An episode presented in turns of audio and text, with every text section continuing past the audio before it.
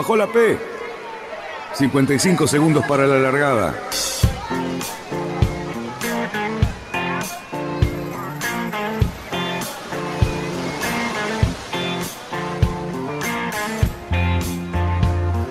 Así comienza Radionautas. Toda la información de la náutica argentina. Vamos bien, vamos bien. Orsá, Orsá, Orsá. Vamos bien.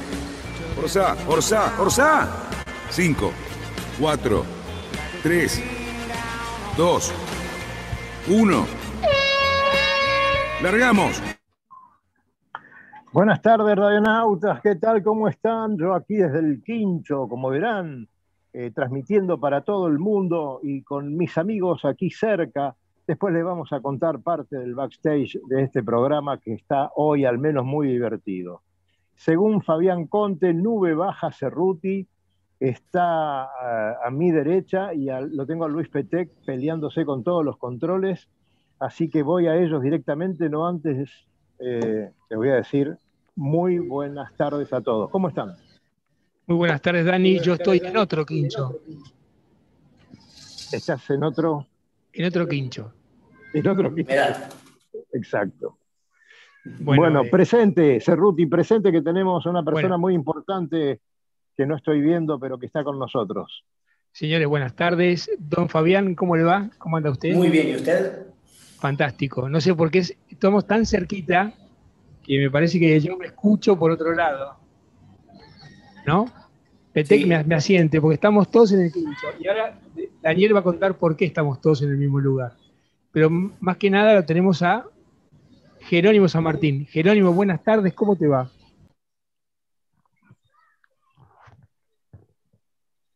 Jerónimo, me- vos me. Buenas tardes, este, Cali y todos los muchachos por ahí. Qué alegría tenerte acá en esta mesa y bueno, va a ser fantástico porque podemos conversar bastante.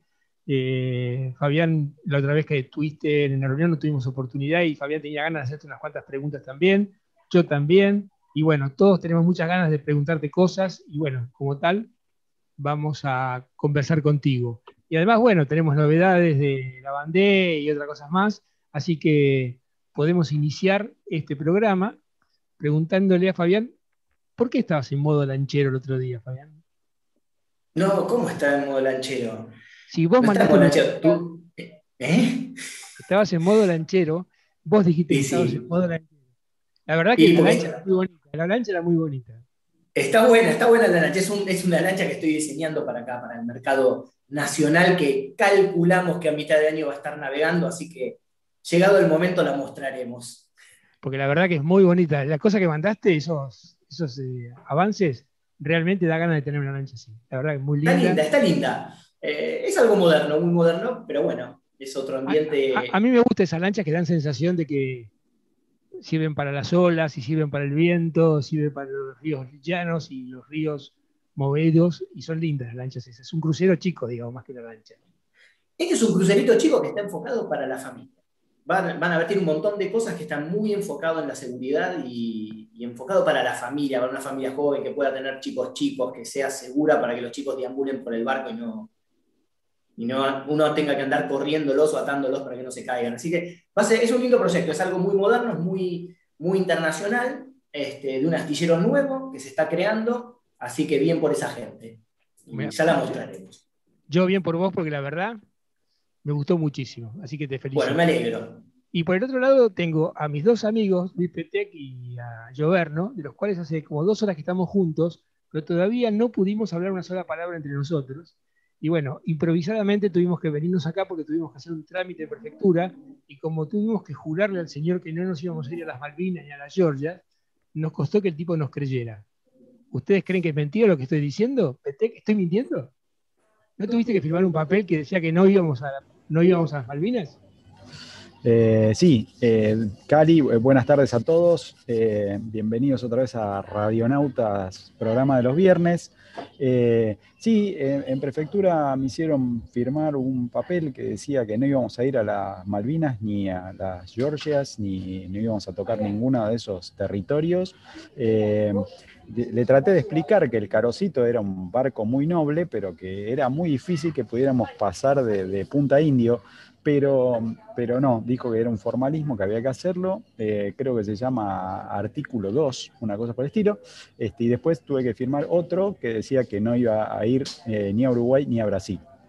A lo cual le dije, bueno, me parece bien, qué sé yo, igual tampoco voy porque estoy haciendo un rol para ir a La Plata, pero nada, este, como no estaba muy seguro de que no mintiera, me mandaron a firmar los dos papeles por las dudas.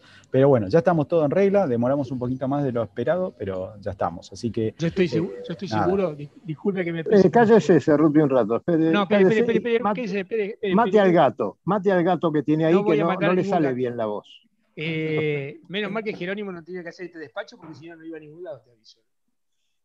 ¿Cómo bueno, explicas, eh, Jerónimo, tu viaje? Vamos a hacer una cosa, nos vamos a ordenar un poquito. Cerruti, cambia tu micrófono porque ese gato se murió. Eh, sí, eh, hoy, señores, vamos a hablar de muchas cosas.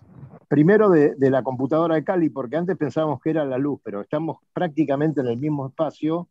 Tanto Luis como yo tenemos muy buena imagen, Fabián también, pero Cali se ve muy oscuro. No sabemos si es por, por su computadora o qué. Pero hoy vamos a tener una charla exquisita con, Jerónimo San Martín, eh, un poco por su viaje, otro poco por todas las curiosidades que, nosotros tenemos y que le queremos preguntar. Así que, eh, como dijo Cali, Fabián eh, se había quedado con algunas dudas, así que este, podemos comenzar con Fabián preguntándole algo y, después, más tarde, vamos a hablar del primer arribo de una de las seis mujeres que intervino en la Vendée Adelante, Javi. Estás ahí con Jerónimo. Estoy con Jerónimo. No, te digo, una de las dudas, vamos a. Yo te lo voy a enfocar más a la parte técnica, sí, así todos ustedes hacen toda la, parte más, más divertida, pero siempre me intrigó ver semejante viaje con un H20, ¿no? Este, que uno dice, bueno, a ver, yo ahora que estoy un poquito más con el mini Transat, ya me parece una locura el, tema de, un barquito de 6 metros y medio que está específicamente diseñado para todas estas regatas o travesías oceánicas. digo, un H20, o sea, ¿qué le hiciste al H20? ¿Cómo lo, cómo lo marinaste al H20 para que sea un barco seguro que está recontrademostrado que lo fue para hacer semejante viaje?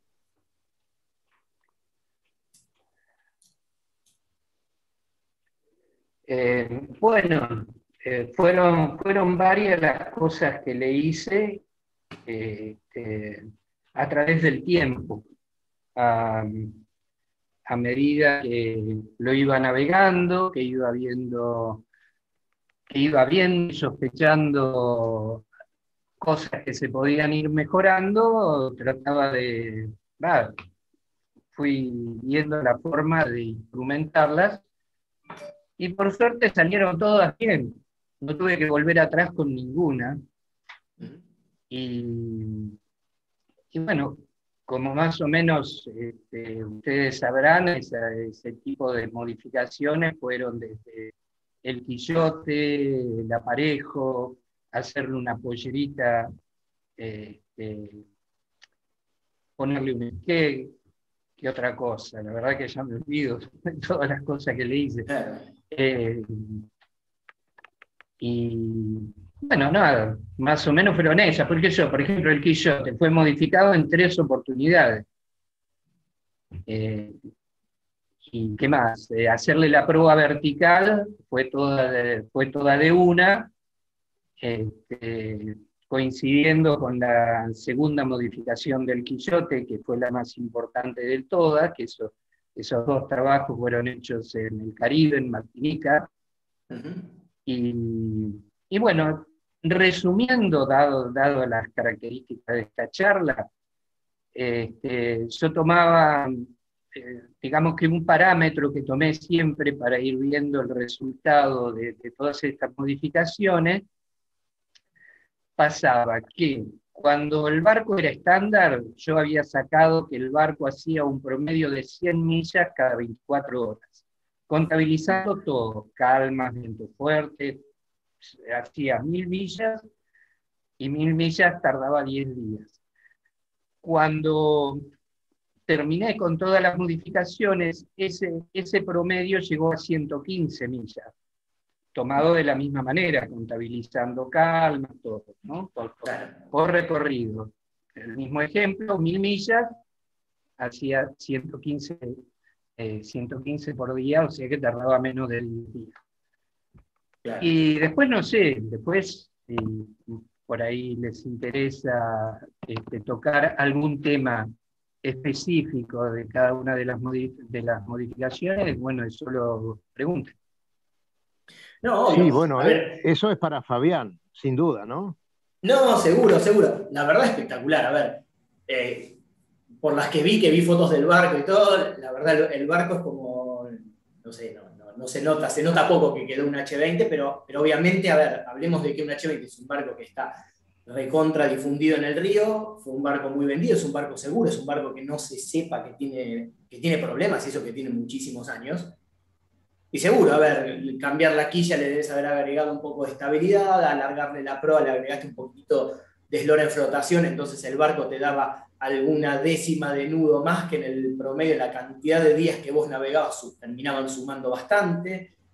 Eh, seguro el barco quedó, a ver, con, el tema de la carroza y el otro tipo de, modificaciones que lo fuiste haciendo mucho más marinero para la, la travesía o la singladura que pensabas hacer, que era inmensa, ¿no?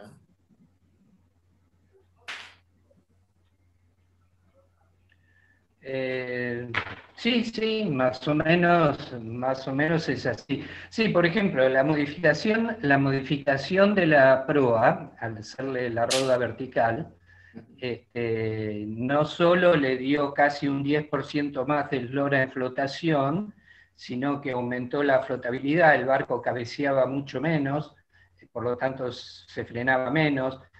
Las líneas, las líneas de agua en proa quedaron mucho más tendidas, eso también lo frenaba mucho menos. Este, bueno, y una reserva de flotabilidad que se adicionaba a la seguridad del barco solo para tomar uno de los aspectos. ¿no? El skate, por ejemplo, este, si bien aumentaba la superficie mojada en algo, este, la estabilidad de rumbo que le daba también ganaba, o sea, terminabas ganando. Por un lado perdías por el freno de ese aumento de la superficie mojada, pero la estabilidad de rumbo hacía que terminaras ganando también un poco en la velocidad final. Y bueno, así todo. El aparejo, por ejemplo, lo, lo hice cúter. Este, así que sin modificar la altura del palo, este, aumentaba la superficie bélica. Y bueno, todas cositas así. Todas, todas cosas que fueron sumando al, al, tiempo de viaje, digamos.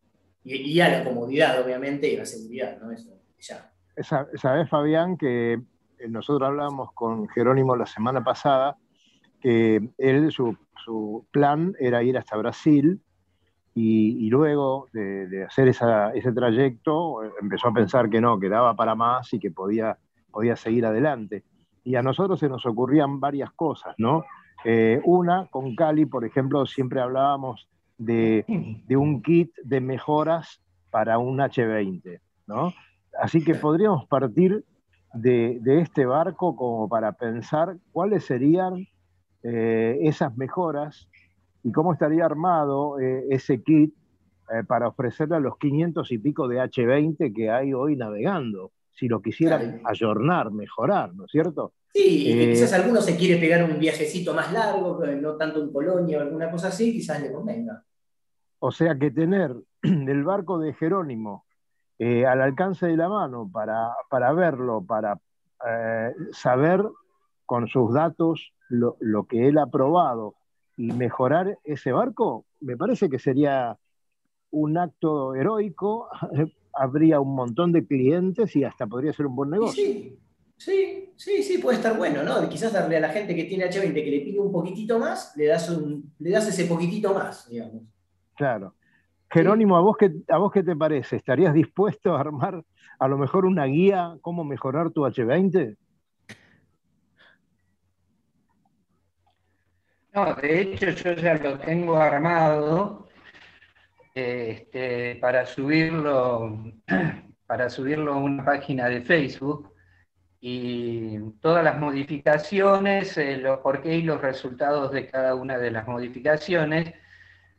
Eso incorporado dentro de una historia que realicé del, que no está mal decirlo, del H-20. Digamos, este barco nace en 1920, es en la costa este de Estados Unidos, es un barquito de Orsa hecho por Alden, que fue comprado sus planos a los pocos años, traído a Quilmes, y ahí se empezó a fabricar, nació el clase Quilmes, sufrió algunas modificaciones como clase Quilmes, después cuando ya la clase prácticamente desapareció y quedaba por ahí algún barco este, perdido, semidestruido, lo recupera Jorge Aguilor y a partir de ese casco, también incorporándole modificaciones, hace el H20 eh, que todos conocemos, eh, de donde sale la India, que el número 474 fue la India. Este, y, bueno, nada, toda esa historia, toda esa historia en la última parte, que es la última evolución de aquel barco del clase O de Alden, este, ya está hecho y está para subirlo para que, bueno, para conocer la historia de la evolución técnica e histórica de, este barco. Nosotros eh, te vamos a hacer toda la publicidad que necesites y si querés también te ofrecemos las plataformas nuestras para divulgarlo cuando lo subas. Este, pero mira vos qué historia. A nosotros nos contaba Eguilor que él eh, había hecho ese barco, el primer barco lo había hecho para él. Y que después algún amigo le pidió eh, hacer otro y él eh, se comprometió si era que podía hacer cinco o seis, porque si no, no iban a dar los costos nunca. Y así fue como empezó la fabricación del barco más exitoso del Río de la Plata hasta el día de hoy.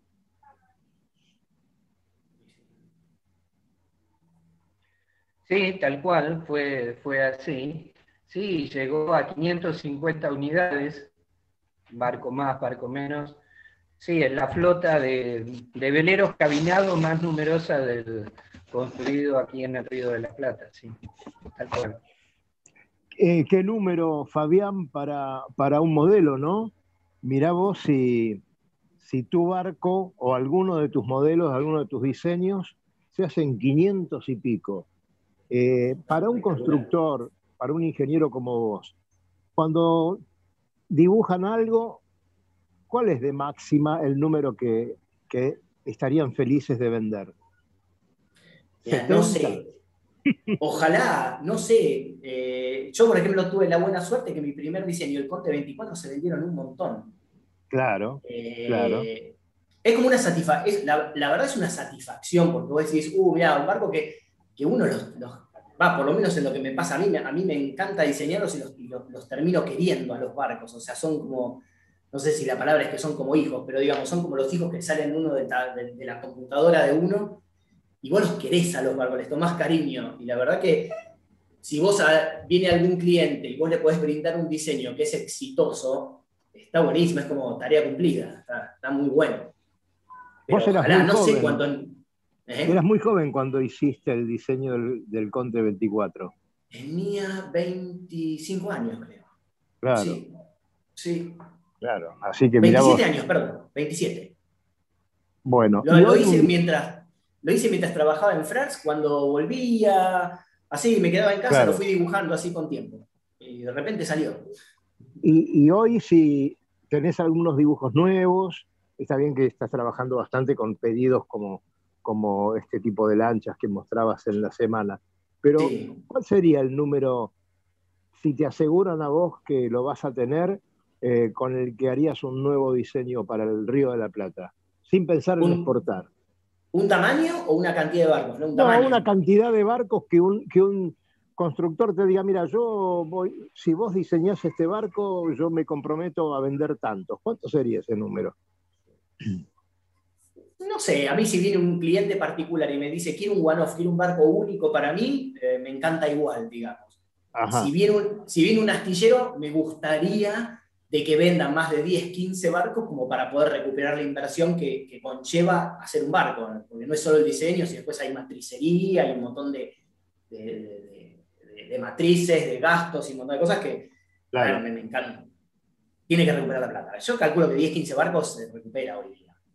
Muchachos, a ver si coinciden conmigo. El Plamar 27, el D'Angelo 24, eh, yo te diría, no sé, eh, el Eitín, el Pandora, se acabaron. Es decir, eh, no, no, vamos a tener un barco de aquí en adelante que podamos decir, che, ese barco va a medir bien porque va a tener este, la posibilidad de ser bien medido por la SIC, por ejemplo, porque hay 20 barcos en el agua. Hoy no, no, no creo que se dé eso. ¿Cuándo tendremos una industria nuevamente de veleros medianos eh, para elegir un barco nuevo? Puedo decir una cosa nada más, mira, y me callo. Hay una cosa que yo siempre, en, los veleros en Argentina son barcos que no tienen mucha rotación.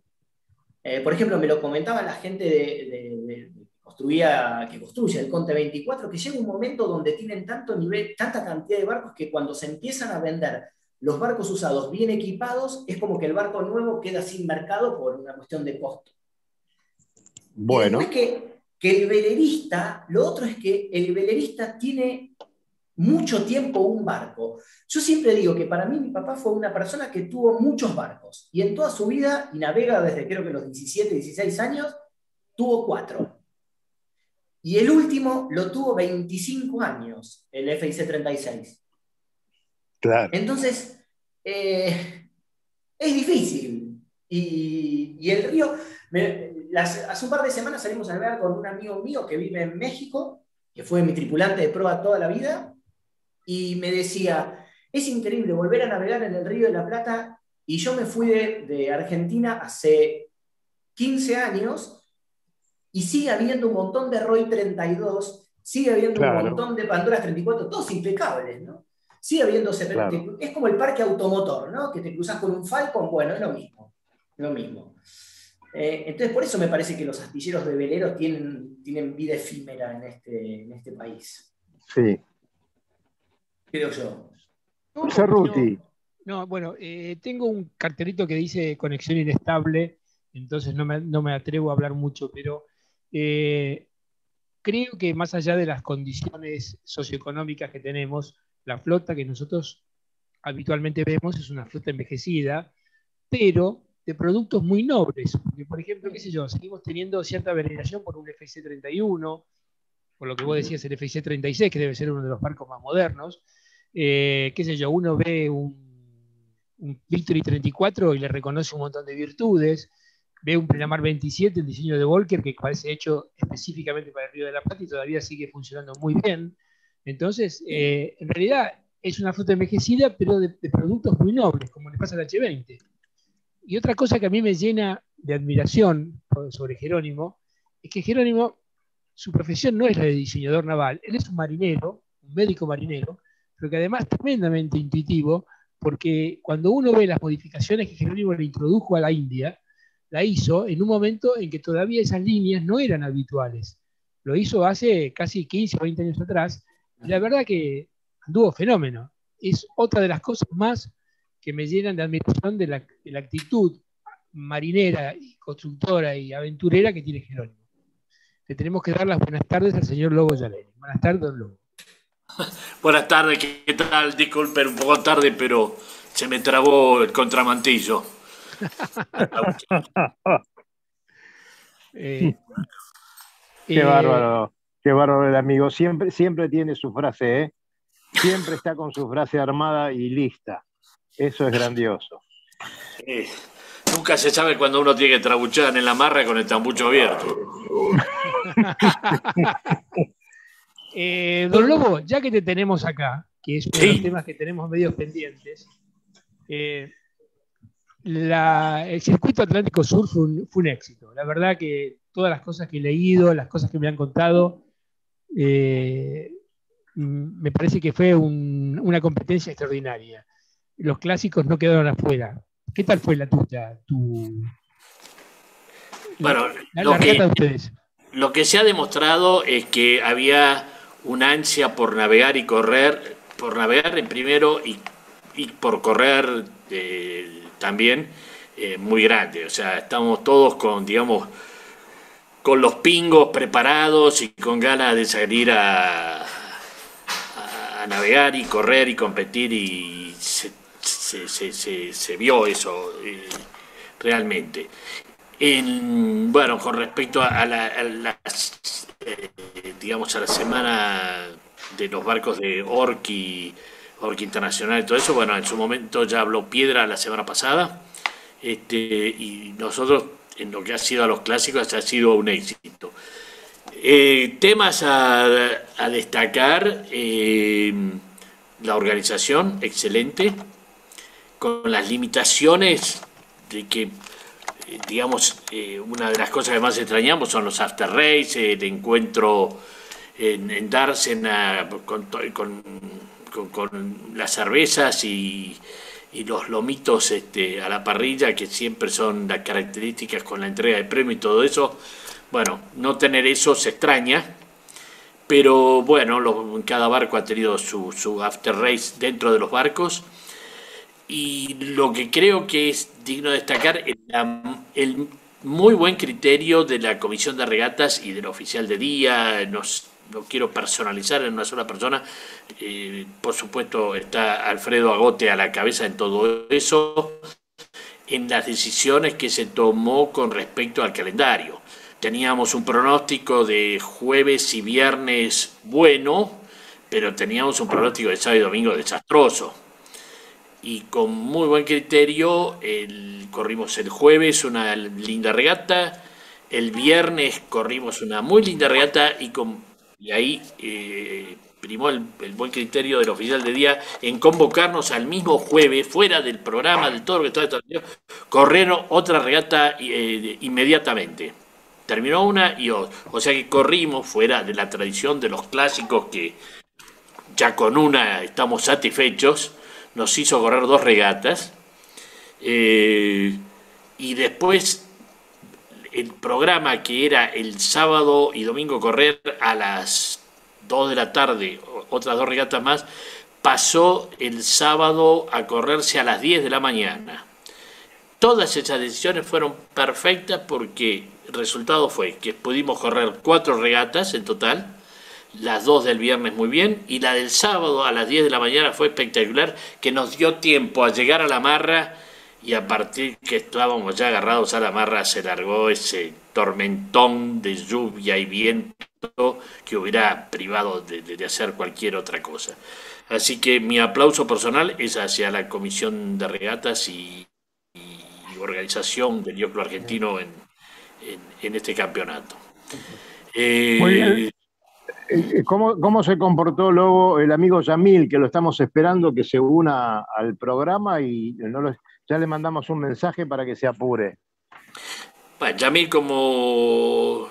Vos sabés que Yamil es un novato en, estas lides y realmente eh, lo que ha demostrado que cada día se, se- afirma mejor en, el puesto que va cubriendo y, y creo que lo más destacable de Yamil, y no, no espero que me esté escuchando, y si no me está escuchando, es eh, su generosidad y además eh, como la gratitud que dem- demuestra que te lleva a, nos lleva a cada día eh, invitarlo a correr una regata más. Creo que es un ejemplo de humildad y de gratitud la que él tiene y que demuestra que aquel que quiere acercarse al río, eh, que a veces Claro. ese, ese prejuicio que hay de que navegar es difícil, fíjate que Yamil ha logrado estar en las grandes ligas de los clásicos este, en dos años, tan simplemente. ¿Y por qué? Porque entró con humildad, entró con mucha fuerza, mucha voluntad, así que mi reconocimiento a él años. y Y pocos años, luego. Que pocos años de que. De edad. joven, fuerte, atlético. Bueno, pero yo creo que por encima de eso yo destaco su humildad y su gratitud. Este, tenés chicos mucho más jóvenes que él y que, viste, y se suben al barco como si fueran, qué sé yo, este, Dennis Connor y realmente no le llegan a los tobillos de nadie. Pero creo que es un ejemplo de demostrar que el que quiera navegar, el que quiere competir, es simplemente una, una cuestión de, de proponérselo y vuelvo a repetir, con humildad, con gratitud, este, se puede llegar perfectamente. Eh, yo creo que, eh, discúlpame Lobo, yo creo que hay una cosa que este deporte tiene que no perdona una sola cosa, no perdona a la gente que no tiene cierta integridad ni ciertos valores. O sea, generalmente cuando uno acepta a una persona en su círculo o en su barco, le invita a correr, generalmente la persona que logra pasar esos filtros naturales que uno tiene es porque estamos hablando de buena gente, fundamentalmente de buenas personas. Yo creo que, sin caer en una petulancia, creo que nuestro deporte es un deporte de caballeros y todo exige que la gente sea así. No hay lugar para fanfarronerías, no hay lugares para, para, falsas modestias, para petulancias. Para mí es un lugar para humildes, fuertes y generosos, entre otras virtudes y Yamil las tiene como tiene mucha otra gente. Eh, aprovechando, la volada, también quiero decir que hablando con mis amigos de mis, amigos grumetistas, la clase grumete, que creo que tuvo un excelente desempeño y muy entretenido, eh, cumplían además, festejaron el campeonato porque cumplía 80 años la clase.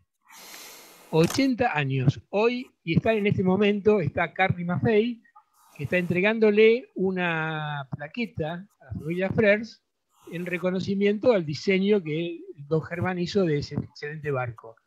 Y además, me han contado que las regatas han sido extraordinarias. Nosotros acá en el club estamos muy contentos porque el segundo y el tercer puesto quedaron acá en casa. El primero es para un excelente navegante como Agustín Bianchi, que ganó, que ganó con el, barco con el Porción, y antiguo barco de Nucho Sisti, eh, y que bueno, eh, la clase se comportó con un, inclusive con casi una docena de anotados, y me contaron cosas espectaculares, velocidades que alcanzaron increíbles y regatas muy, muy peleadas, con lo cual estoy también muy, muy contento. O sea, quiere decir que quedaron primero Agustín Bianchi con el Prosión, segundo el mi viejo, que es Hernán Muñoz, que corrió como siempre lo hace, hablando de hidalguía, para los dos clubes, para el ICA y para el Barrancas, cosa que nosotros siempre le agradecemos muchísimo a Hernán.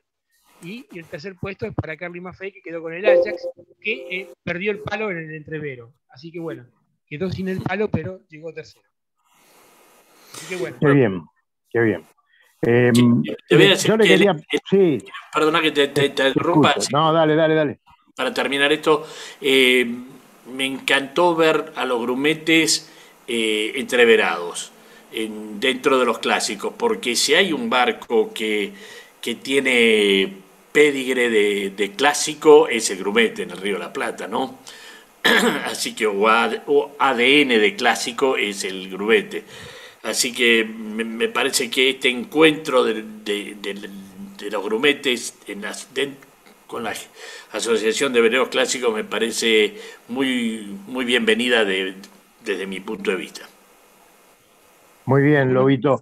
Yo, eh, ya que estamos, quiero preguntarle a, Jerónimo, ya que estábamos hablando de regatas y todo esto, eh, ¿cuáles fueron las velocidades máximas que vos pudiste observar en el H20 cuando hiciste eh, todo tu periplo?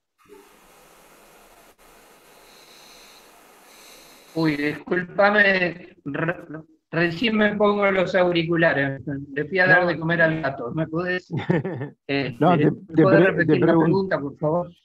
Te preguntaba eh, si vos, eh, cuáles fueron las velocidades máximas que registraste con tu, con tu barco cuando hiciste todo el periplo ese.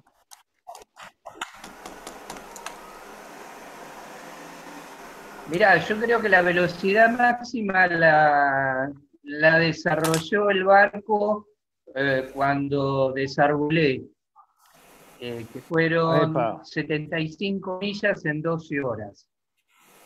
O sea que eso hubiese dado, eso hubiese dado en 24, de mantener, de mantener esa velocidad en 24 horas, 150 eh, millas. Claro, claro. Eh, mira vos, y por supuesto tu instrumental era muy escaso. ¿Con qué contabas en ese momento? En ese momento, bueno, no, o ahí estaba, comparado con lo que salí de acá, estaba re equipado. Y ahí tenía, este, bueno, ecosonda, radar, este, y la verdad es que si me apuras no sé qué más, un compás, este, GPS, ya tenía GPS, y y no sé, creo que en un VHF que permaneció de, los 10 años de viaje, 9 apagado. Claro. Este, y, no estabas al alcance. Bueno, Ecosonda, por supuesto. Ecosonda sí, siempre es un instrumento. ¿Cómo? No, digo que no estabas al alcance. ¿Cómo? No, no estabas al alcance de la frecuencia de un VHF para, para tenerlo encendido.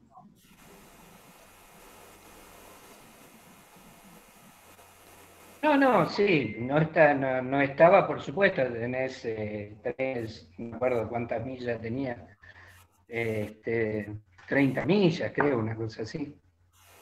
No, pero igualmente cerca de la, no, no, no, prácticamente no lo usé nunca. Lo empecé a usar el último año, el último año sí lo, lo tenía aprendido seguido. Claro, claro. Bueno, muchachos, eh, seguimos con... Este, por eh, bueno, eh, tenemos un problema de delay con, eh, con nuestro amigo San Martín. Ya lo venimos arrastrando el viernes pasado, así que la, próxima vez que esté con nosotros va a estar in situ al lado nuestro. hablamos recién con Yamil Haddad, que está en Mendoza, estaba trabajando, parece que hay muchos problemas legales que lo tienen en su oficina todavía, así que hoy no pudimos contar con su presencia. Pero bueno, vamos a continuar desde aquí. Me gustaría comentarles que como dijo Cali antes, estamos desde el club porque tuvimos algunos trámites que hacer. Mañana vamos a hacer una singladura a, La Plata, ¿eh? alguna singladurita como si fuera colonia, como para, este, recordar esos tiempos. Lamentablemente ahora no se puede ir a Uruguay, pero sí, justamente, cuando vas a prefectura a hacer el rol, como hemos hecho nosotros, eh, te hacen firmar que no vas a ir a la Antártida, que no vas a ir a las Malvinas y que tampoco vas a ir al Uruguay. Este, bueno, eh, con eso más o menos se pierden unos 45 minutos y en otros 5 minutos te hacen el rol. Eh, hecho eso, nos vinimos para el club y, Lobo quiere decir algo. Sí, Lobo, sí, dale, adelante. No, no, quiero preguntar, eh, me llama la atención, ¿hay que sacar rol para ir a La Plata? No. Sí, yo pregunté. No. No, salvo, no. Salvo que vos quieras hacerlo, por alguna razón. Ah. Nosotros, nosotros lo hemos hecho y, Prefectura te habilita a hacer el rol con el cual vos después podés utilizarlo para continuar con tu trámite de patrón. En realidad, podemos confesar que nuestra intención era irnos a las Malvinas. Claro. Pero, no, lo dejaron. me preocupó que, que, de golpe ahora para ir a, La Plata o a Quilmes, que yo, digamos, a hacer rol, este, estaríamos ya en... No es así, pero, claro, no es así, pero ahora Luis puede entrar más en detalles. Este, si vos necesitas un rol para tu carnet de timonel o de patrón, eh, que antes tenías que hacer una singladura al Uruguay, alguno de sus puertos, hoy Prefectura te habilita con dos roles, en el caso de patrón, a la plata. Eh, entonces esto hay que tenerlo en cuenta a la hora de, esta gente que está tratando de terminar con su trámite para obtener ese brevet. Está bueno porque, está bueno porque tiene su complicación. Yendo a Colonia te puedes colgar en las piedras y acá te colgás en los palos de la entrada.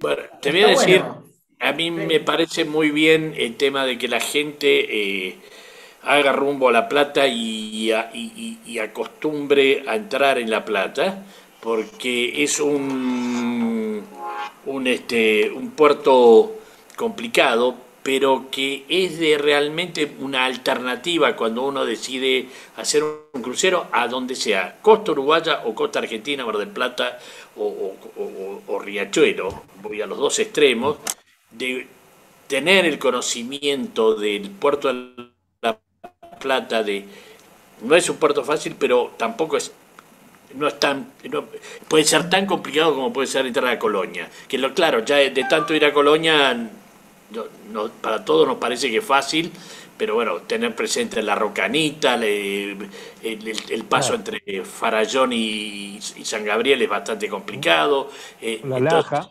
famosa. La, Rocanita, sí, exacto, la Laja, bueno, todo eso para los que vamos permanentemente a Colonia. Y a veces La Plata la hacemos más complicado y no es más complicado. Y realmente es un muy buen puerto de alternativa, llegado el caso que uno se encuentre en una situación de emergencia o necesidad de hacer tierra. Y ahí, bueno, que de paso te comentó que también la gente del Club Regata La Plata eh, te atiende con la mayor deferencia y tratando de solucionarte todos los problemas. También tenemos que agradecer en el caso nuestro a, Marcelo Costa, eh, que hizo el nexo con, la gente de La Plata, él es el representante de ellos en, la Comisión Interclubes. Así que bueno, eh, muchachos, a navegar que se puede, está, está muy interesante eh, una travesía por esos lugares, siempre pidiendo permiso, siempre avisando quiénes son los que van a bordo, como para que allí no tengan ningún inconveniente de los que se pueden presentar en estos momentos de pandemia, ¿no? Cali, si te desmuteas, seguís hablando. No, yo me muteo, me muteo porque como escucho lo escucho gritar desde la otra punta, porque habla fuerte, por eso lo hago, y grita, por eso lo, es mi muteada. Yo creo que la alternativa de La Plata eh, es un puerto que conviene que todo el mundo que navegue lo entre y lo haga una vez por año, por lo menos, para entender las complejidades de La Plata. La Plata tiene muchas enseñanzas, tiene tráfico comercial, tiene escolleras medio semi hundidas, eh, bueno, es un puerto para conocerlo bien. Y además, teniendo en cuenta que en esta época de pandemia nuestros destinos naturales, como eran los puertos de Uruguay, no se pueden ir o están vedados, me parece que estos cruceros a estos lugares es una alternativa muy interesante. Porque, bueno, en definitiva es navegar, tienen casi las mismas distancias y las mismas complejidades. Y creo que vale la pena intentarlo permanentemente. Sin lugar a dudas, sin lugar a dudas, eh, eh, ratifico todo lo que acabas de decir porque desde que empezamos con el Campeonato Río de la Plata a poner como destino una de las regatas del Campeonato Río de la Plata, bueno, su nombre eh, que es la Copa Buquebus, en definitiva, es una de las ocho regatas del circuito del Campeonato Río de la Plata Copa Buquebus pusimos La Plata, realmente ha sido siempre un éxito ir. Y por eso te pregunté lo del rol, porque una de las cosas más ventajosas que tenía eh, correr esa regata, o que tiene correr esa regata, que no hay que ir a despachar, ¿no? Entonces cuando me dijiste hacer el rol me puse muy nervioso. El, bueno, el, eh, no sé, que quiero, si me dejan poner un, tema sí, ponelo. un poquitito con una lágrima en los ojos. Eh, em, mañana, mañana vamos a despedir al negro Ferrero. Este negro se nos ha ido, joven. Eh, para mí particularmente es una pérdida fuerte porque ha sido uno de mis hermanos del mar en, muchas, muchas millas y particularmente en la FAN 79. Eh, teníamos nuestras agarradas con el negro porque le exigía más eficiencia en la proa, él hacía la proa, él hacía, corría de, de uno y bueno, pero fue un compañero de muchas batallas y especialmente de esa. Y bueno, eh, quiero decir que se va un, un náutico de, de raza.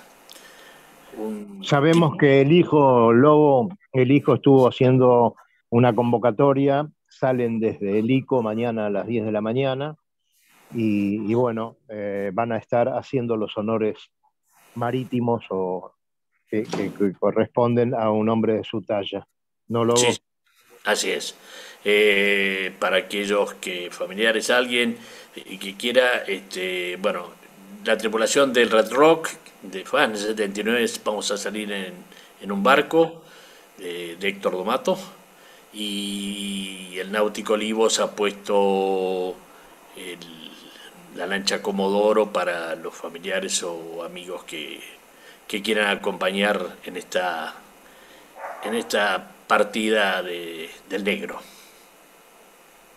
Bueno, señores, continuamos aquí. Me gustaría que le hagamos alguna consulta a Jerónimo, porque Fabián tenía muchas cosas. Adelante, Fabián, vos con, con alguna pregunta para Jerónimo San Martín. No, a mí me gustaría ver otra de las cosas que tenía, que me gustaría ya como una vivencia, es cómo, cómo, cómo se amarinaba en el barco. A ver, supongamos, voy a, voy a, suponer que ya tenía alguna previsión de alguna tormenta, supongo que le habrán agarrado varias tormentas. ¿Cómo se preparaba para, e-, él y el barco como para cuando venía que se venía pesada, ahí, en el medio del mar, solo en un 20 pies. Vamos, Jerónimo, que te escuchamos. Sí, en realidad este, es bastante técnica la pregunta, pero eh, el barco ya estaba preparado, ¿no es cierto? Uno sale en un barco, sobre todo cuando va a ser, debería hacerlo siempre, pero sobre todo cuando va a hacer largas singladuras y hablar, hacer singladuras en lugares del planeta donde las exigencias son las mayores, este, el barco ya sale preparado. Y después es la, es la cuestión más simple con respecto a lo técnico. Este, bueno, por ahí les voy a develar un secreto, no sé, pero cuando sopla mucho viento hay que achicar la vela. Y cuando hay menos viento hay que largar las velas. Eso es todo. O sea que no, no, no, es complicado. Este, el asunto no pasa por, por, el barco y por las cosas que hay que hacer. Este, el tema más que nada es por la, pasa por la cabeza, por, por administrar las energías, este, administrar los pensamientos y, y bueno, y tener siempre la prioridad, que la prioridad es la seguridad del barco, que termina siendo la seguridad de uno. Este, por, ahí pasa, por ahí pasa la cosa, cosas que no se aprenden, cosas que vienen ya con la formación del individuo y que, se, que la experiencia eh, capitalizada, bueno, puede ayudar, puede robustecer, robustecer esa actitud. Eh, el tema pasa más por ahí, Fabián. Este, después, como te decía, es tan simple. Mucho viento, poca vela. Un rizo. Mucho viento, poca vela. ¿Y te, pasó alguna vez que te tuviste que quedar en. A ver, cerraste las cotillas, cerraste todo. No, los momentos, los momentos más difíciles que tuve no fueron tantas en 10 años tuve tormentas grandes fuera de ese, viaje de 10 años, pero en ese 10 años tormentas grandes tuve, eh, habré tenido 4, 5, qué sé yo, no sé. Este, lo que estamos hablando de una cada dos años, para ser así. Este, no, justamente no, los momentos más difíciles en las tormentas más grandes que tuve, en el momento cumbre de la tormenta había que timonear, porque no había piloto automático ni timón de viento que pudiera llevar el barco, y si lo podía llevar, nunca lo va a llevar con como el timonel, hay que negociar ola por ola, y el timón de viento o el piloto automático es como un, como un timonel un poco lelo, reacciona después que el barco salió de su rumbo. Cambio el timonel con un poco de, de entrenamiento, se puede, ustedes lo saben muy bien, se, adelanta eso. Entonces los momentos, los momentos difíciles eh, había que estar afuera, no adentro. El barco cerrado, porque en caso de una vuelta de campana, este, evitar que, entre agua adentro. Este, perdón por la obviedad, pero bueno, ya que estamos lo digo.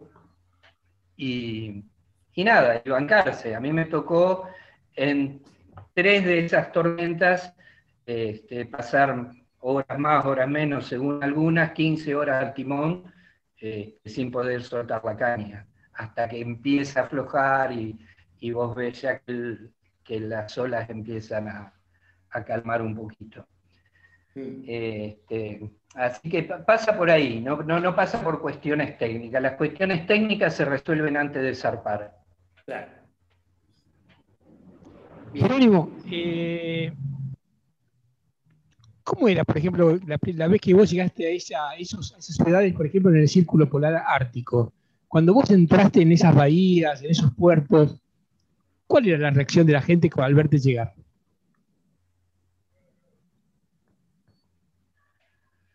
Y mira, la reacción de la gente está directamente relacionada con, una cuestión cultural. Este, así que bueno, había reacciones de todo tipo según a dónde, a dónde llegara. No es lo mismo un islandés eh, que un escocés, que un noruego, eh, que un terranovense. Eh, Así que hay de todo, hay de todo. Hay una indiferencia total, como si fuera alguien que fue al kiosco y, volvió, y otros lugares de, festejo, de reconocimiento, admiración, puede ser. Este, es variada, es variada, no, no, es una cuestión así que vos haces tal cosa y la reacción de la gente tiene que ser de una determinada manera, es cultural. Pero supongo yo que... adelante, Cali, adelante. No, pero supongo yo, eh, Jerónimo, que en estos lugares tan, tan alejados de, la, de, las, de las urbes típicas, calculo que además de la actitud probablemente indiferente al inicio, después yo creo que vos generaste muchísima empatía con muchos habitantes de esos lugares, ¿no es cierto?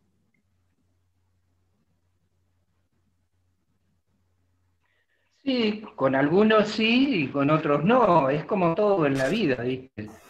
Este, digamos que eh, la literatura nos ha hecho un poco mal en algunos, en algunos casos, ¿no? Vendiendo, vendiéndonos situaciones idílicas. Este, no, no, hay, no hay, es lo mismo que el mito de decir, uy, la solidaridad en el mar. Y en el mar hay gestos de solidaridad, eh, grandiosos, pero hay gestos canallescos importantísimos. O sea, las cosas nunca son blanco y negro, como en todos los órdenes de la vida.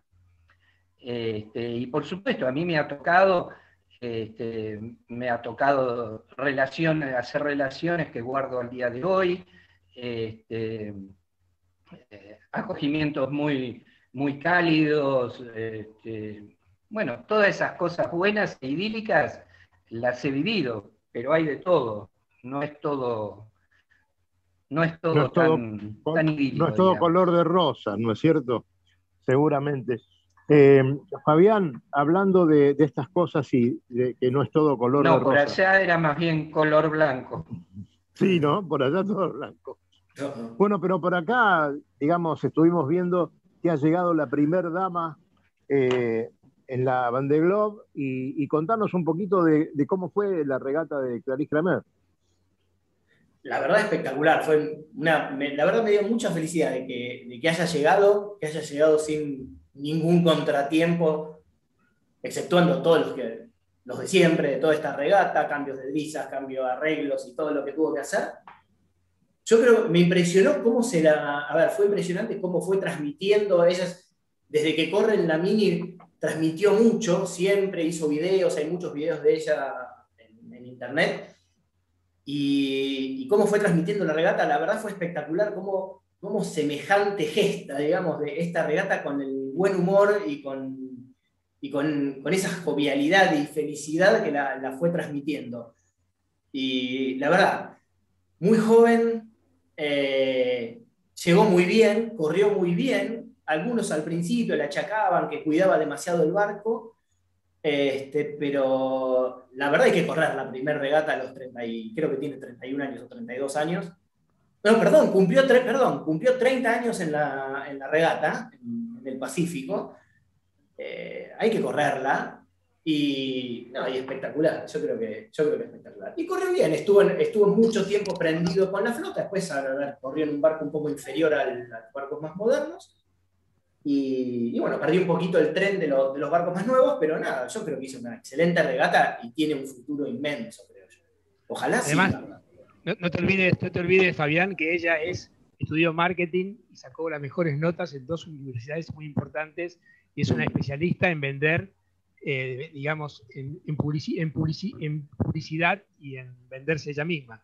Pero además creo que tiene un carisma natural muy interesante, es muy linda, es muy linda, corrió con un barco que, bueno, que fue ganador, eh, qué sé yo. Me parece que además tiene una experiencia muy corta, porque hace nada más que siete años que ella empezó con el mundo de las regatas transoceánicas.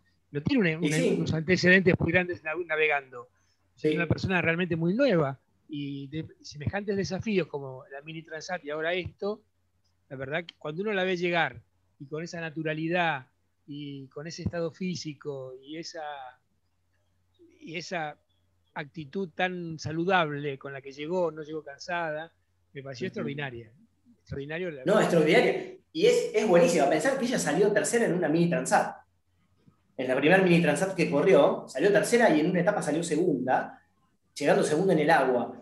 Eh, y, si, si uno piensa los excelentes timoneles o, skippers que había en esa mini transat, que fue la, del 2015, em, eh, perdón, la del 2017, perdón, la del 2017, es la única que está ahora en. Sí, es, la única que está, que está corriendo en IMOCA. Y después tenés a todos los demás, por eh, pero timoneles espectaculares que están haciendo sus primeras armas en los Class 40, por ejemplo. La mayoría están en los Class 40, pero en, en, IMOCA 60 es la única, ¿no? Muy bien. Eh, Luchito, ¿alguna intervención? Eh, ¿Cómo viene la cosa por ahí? ¿Tenés alguna información directa de la Vendée Sí, tenemos algo de info. Eh, voy a tratar de hacerlo cortito porque estamos sobre el final del programa. Sí, señor. Pero, pero, quería comentarles a todos que Isabel Josque eh, volvió a retomar eh, camino y va, va desde Bahía, Brasil, va a llegar a Les Sables navegando. Obviamente está fuera de regata, pero por, por, por suerte lograron reparar el daño en el barco. Y, bueno, está, está ya navegando, creo, creo que desde hoy. Eh, así que bueno, la verdad que nos ponemos muy contentos que vaya a ser algo similar a lo que hizo Samantha Davis, que sigue navegando y va a llegar a puerto con su barco. Eh, no es lo mismo, pero bueno, eh, es, es, es, muy saludable.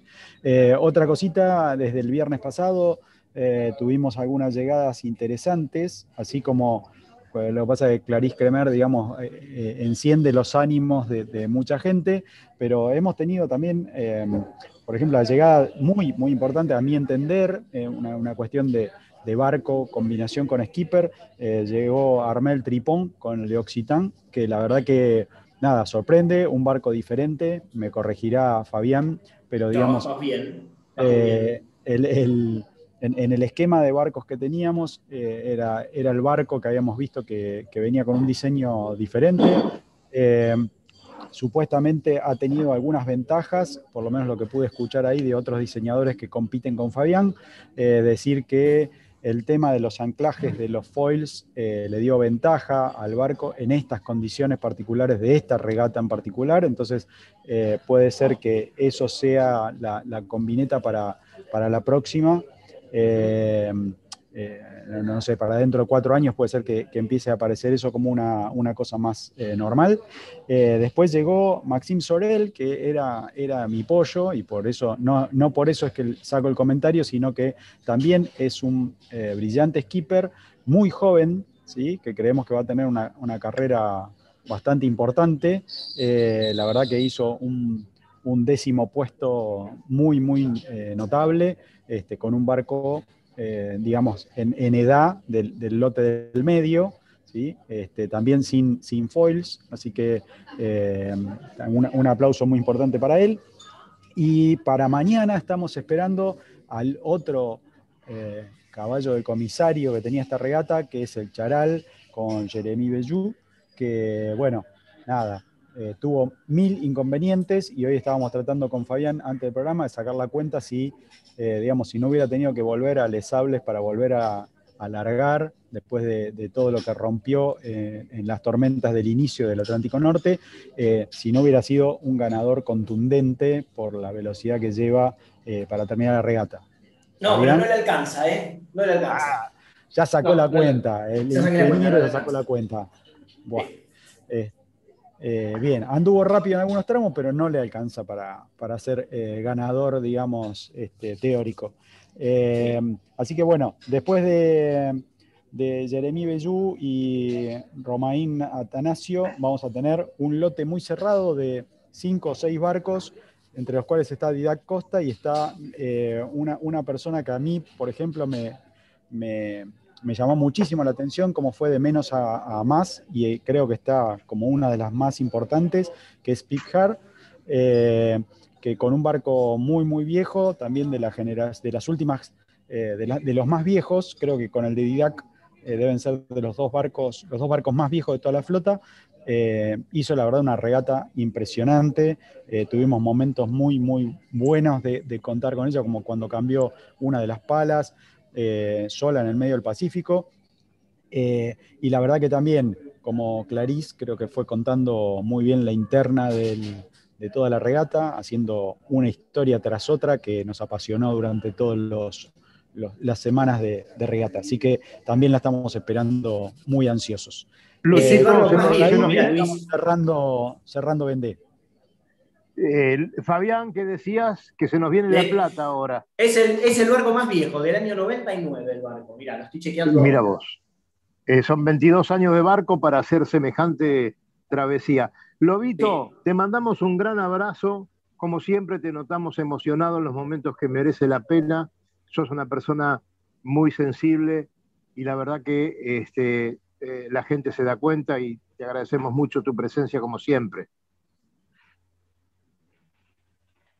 Desmuteate, Lobito, por favor, desmuteate así te escuchamos. Eh, desmuteate. Bueno, sí, gracias.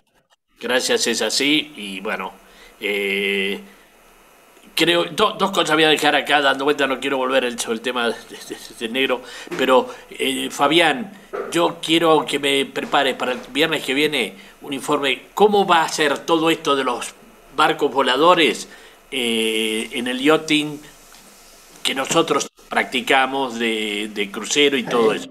¿Qué se viene? ¿Eh? Pues tenemos los, voladores que están en la Copa América y los voladores que, acaban de dar la vuelta al mundo. Eh, ¿Se va a trasladar al yachting dominguero? Ojalá, este, vamos a hablarlo la semana que viene, vamos a prepararlo bien. Eh, buen desafío, buen desafío. ¿Se traslada al San Antonio, Fabián? Eso, eso, en San Antonio en, el San Antonio te pasan por arriba, así que aunque no despeguen. bueno, chicos, buen fin de semana, buenos vientos y nos estamos viendo. Gracias por estar. Jerónimo, te mandamos un gran abrazo. Gracias por estar con nosotros y esperemos que la próxima lo hagamos juntos, por favor. Tenemos mucho de qué hablar. Muy bien, abrazos para todos. Gracias, Jerónimo. Bueno. Eh, muchachos, nos eh, estamos yendo, Cati. Nos estamos yendo porque tenemos obligaciones que cumplir todavía. Así que estamos de crucero. Les aviso que estamos de crucero y todavía nos faltan un montón de cosas. Hasta luego, Luisito. Gracias por todo. Un abrazo. Recorra islas y playas disfrutando del mar y la naturaleza. Sumérjase en aguas cristalinas y vea con sus propios ojos la danza de los delfines. La danza de los delfines. Tiempo libre, caminatas, noches mágicas y mucha diversión. Con el aval y la experiencia de Lobo Janelli, la persona que más sabe de charter náuticos. La empresa que le propone navegar por todo el mundo en las mejores embarcaciones y con todo resuelto. Por mail a loboyanelli.com